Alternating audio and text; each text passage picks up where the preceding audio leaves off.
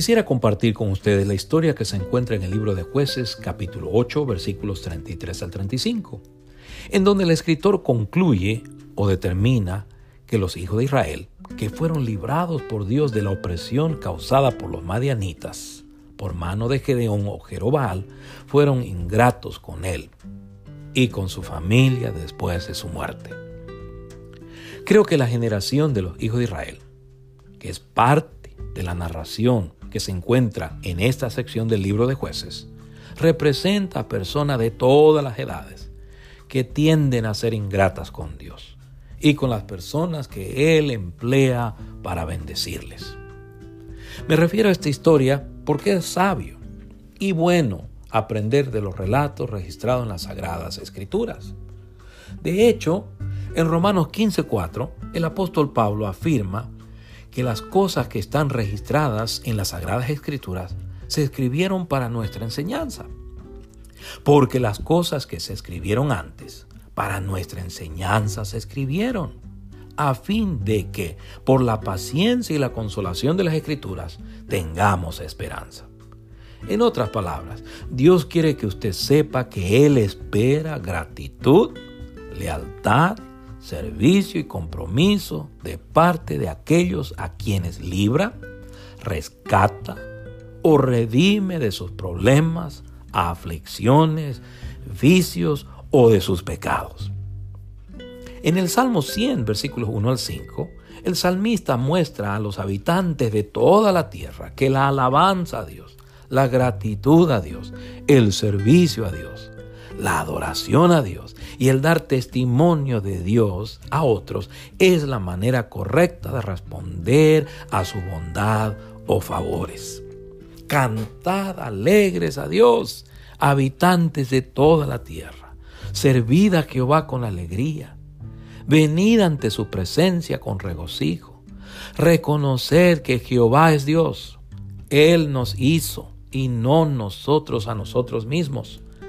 Pueblo suyo somos y ovejas de su prado. Entrad por sus puertas con acción de gracias, por sus atrios con alabanza. Alabadle, bendecid su nombre, porque Jehová es bueno. Para siempre su misericordia y su verdad por todas las generaciones. Así que vale la pena considerar la narración que se encuentra en jueces capítulo 8 versículos 33 al 35. Y esta es, esto es como lo traduce la versión Reina Valera 1960. Pero aconteció que cuando murió Gedeón, los hijos de Israel volvieron a prostituirse yendo tras los Baales y escogieron por Dios a Baal Berit y no se acordaron los hijos de Israel de Jehová su Dios que los había librado de todos sus enemigos en derredor, ni se mostraron agradecidos con la casa de Jerobaal, el cual es Gedeón, conforme a todo el bien que él había hecho a Israel. Esto es como lo traduce la nueva traducción viviente. En cuanto murió Gedeón, los israelitas se prostituyeron al rendir culto a las imágenes de Baal y al hacer a Baal Berit su Dios. Se olvidaron del Señor su Dios quien los había rescatado de todos los enemigos que los rodeaban. Tampoco mostraron lealtad alguna con la familia de Jerobal, es decir, Gedeón, a pesar de todo el bien que él había hecho por Israel. Al leer parte de la historia que hemos leído, debemos considerar que el propósito del libro de jueces es describir la historia de la relación de Dios con los hijos de Israel desde la muerte de Josué hasta el tiempo del profeta Samuel o el comienzo de la monarquía en Israel. Espiritualmente hablando, el libro de jueces contrasta la actitud y acciones de la generación de Josué de la generación que conquistó la tierra prometida por medio de su fe en el poder de Dios, con la actitud y acciones de la generación que le siguió. Generación que vez tras vez fue derrotada por sus enemigos, por su incredulidad y desobediencia al Señor. Los eventos cubiertos en jueces abarcan alrededor desde los años 1030-80 antes de Cristo a 1045 antes de Cristo, en el cual Dios libró a su pueblo por medio de jueces. El tiempo en el cual vivieron los jueces fue un tiempo de decadencia espiritual, moral, social y económica. Sin embargo, cada vez que el pueblo de Israel clamaba a Dios, al Dios eterno de Israel, Él levantaba un juez para que los librara de sus enemigos.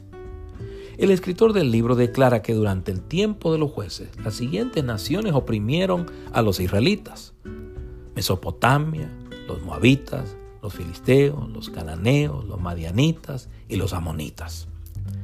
Es así que la referencia a Gedeón o a Jerobal sale a la luz después que los madianitas habían abusado, maltratado, atropellado o aterrorizado a los hijos de Israel por siete largos años. En jueces capítulo 6 eh, al capítulo 8, el escritor del libro sostiene que Dios libró a los hijos de Israel por medio de Gedeón y 300 hombres, a quienes organizó en tres escuadrones para que lucharan contra los madianitas.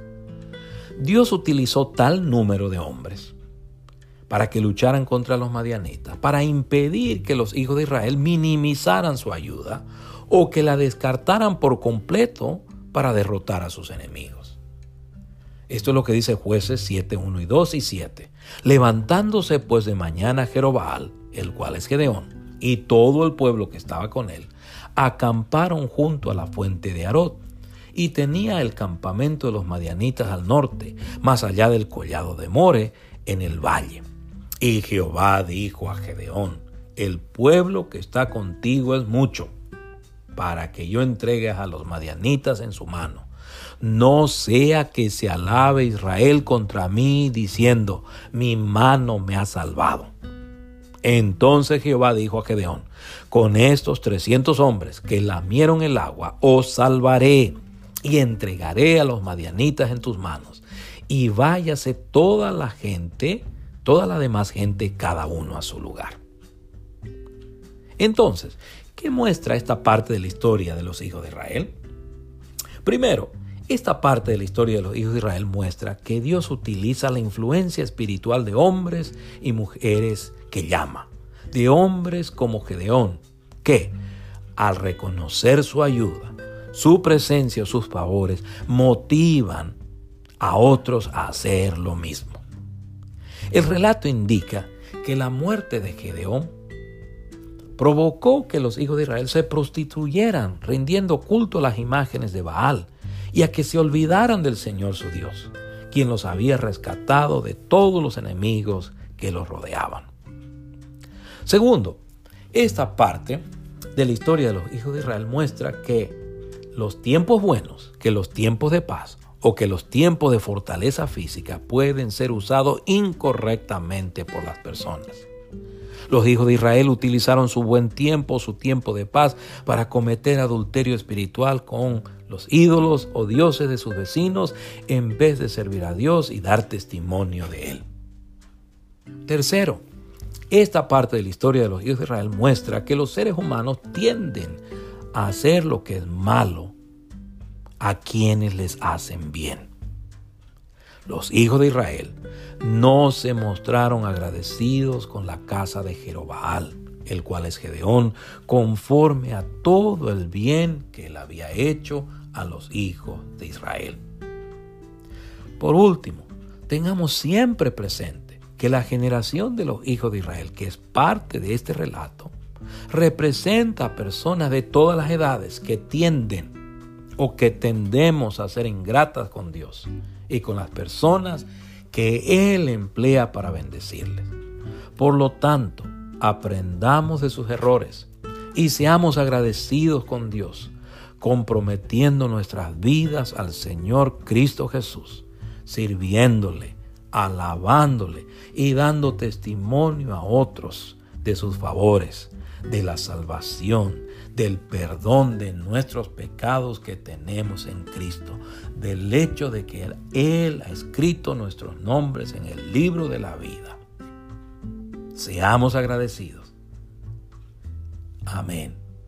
Que Dios les bendiga.